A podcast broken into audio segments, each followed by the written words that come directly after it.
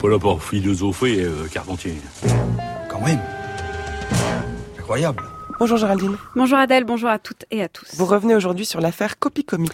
Copy Comic, c'est le nom d'une chaîne YouTube lancée en 2017 dont les vidéos postées consistent à comparer les sketchs de différents humoristes. Le but, relever les similitudes d'un humoriste à l'autre, autrement dit, dénoncer les plagiats de sketchs.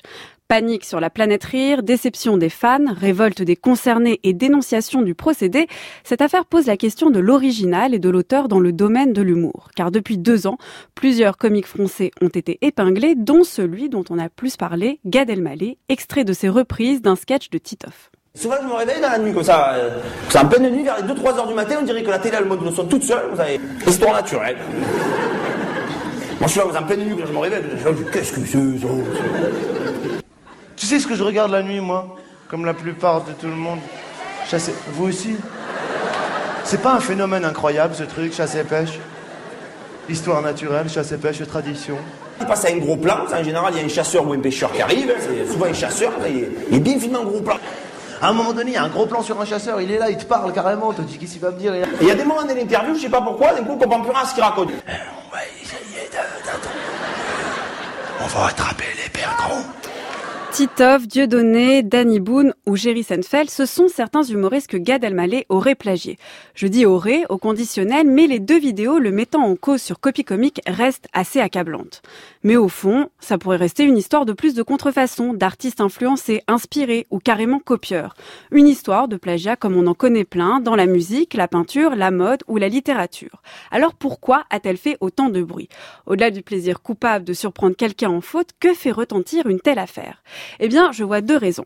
La première, c'est que le plagiat jusqu'ici ne concernait pas l'humour. Comme les contes, les blagues, ça se dit, ça se transmet et peu importe le contenu. Ce qui compte, c'est surtout l'esprit et la manière de le faire.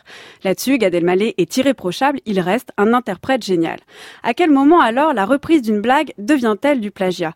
Qui détient l'autorité des blagues de Toto, par exemple? Plus qu'une question d'original, l'humour n'est-il pas plutôt une affaire d'originalité, c'est-à-dire de personnalité et d'interprétation? Ce que je trouve absolument inadmissible, c'est que lorsqu'on s'érige en justicier, eh bien on ne se masque pas. Jusqu'à preuve du contraire, Robin des Bois, il n'agissait pas avec une cagoule. Ce qui me choque, ce qui me dégoûte, c'est la manière.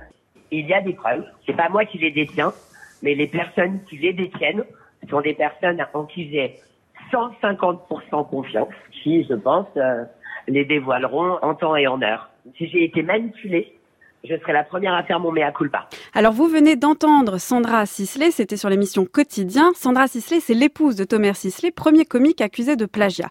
Elle a relancé l'affaire Copy Comic ce week-end en accusant à son tour deux humoristes, Keiron et Baptiste Le Caplin, d'être derrière Copy Comic et d'avancer masqué. De la même manière, Gad Elmaleh avait attaqué en justice Copy Comic pour la reproduction non autorisée de ses sketchs en vidéo. Et c'est bien la deuxième raison qui a fait retentir cette affaire et qui la rend intéressante.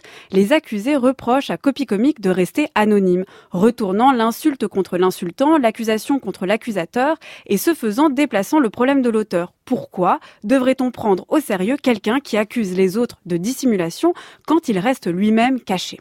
Il y a évidemment une défense de, de, la profession des, je dirais, des entre guillemets plus faibles, parce que, alors, euh, hormis euh, Seinfeld pour Gad Elmaleh, la plupart des humoristes qui sont cités sont pas forcément les plus connus.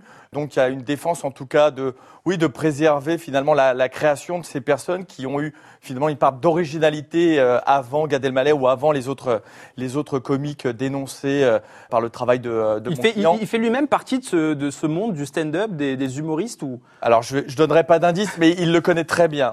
Face à ces retournements d'accusation, l'avocat de Copy Comic a dû en dire plus sur les intentions et l'identité de son client.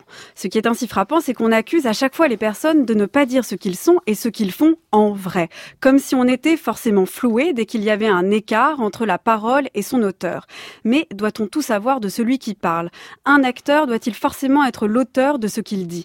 Des sketchs sont-ils moins drôles quand on sait qu'ils sont repris et les accusations de Copy Comic sont-elles moins frappantes parce qu'on ne sait pas qui il est? Eh bien oui et non. Oui, les sketchs sont moins drôles et non, les accusations ne sont pas moins fortes car dans le premier cas, les uns ont agi comme s'ils en étaient les auteurs alors que Copy Comic a d'emblée joué l'anonymat et surtout, ce dernier n'a jamais prétendu plaire pour ce qu'il était quand les autres ont voulu faire rire grâce à ce qu'il n'était pas. Merci beaucoup Géraldine, votre chronique est à réécouter en ligne sur le site du journal de la philo.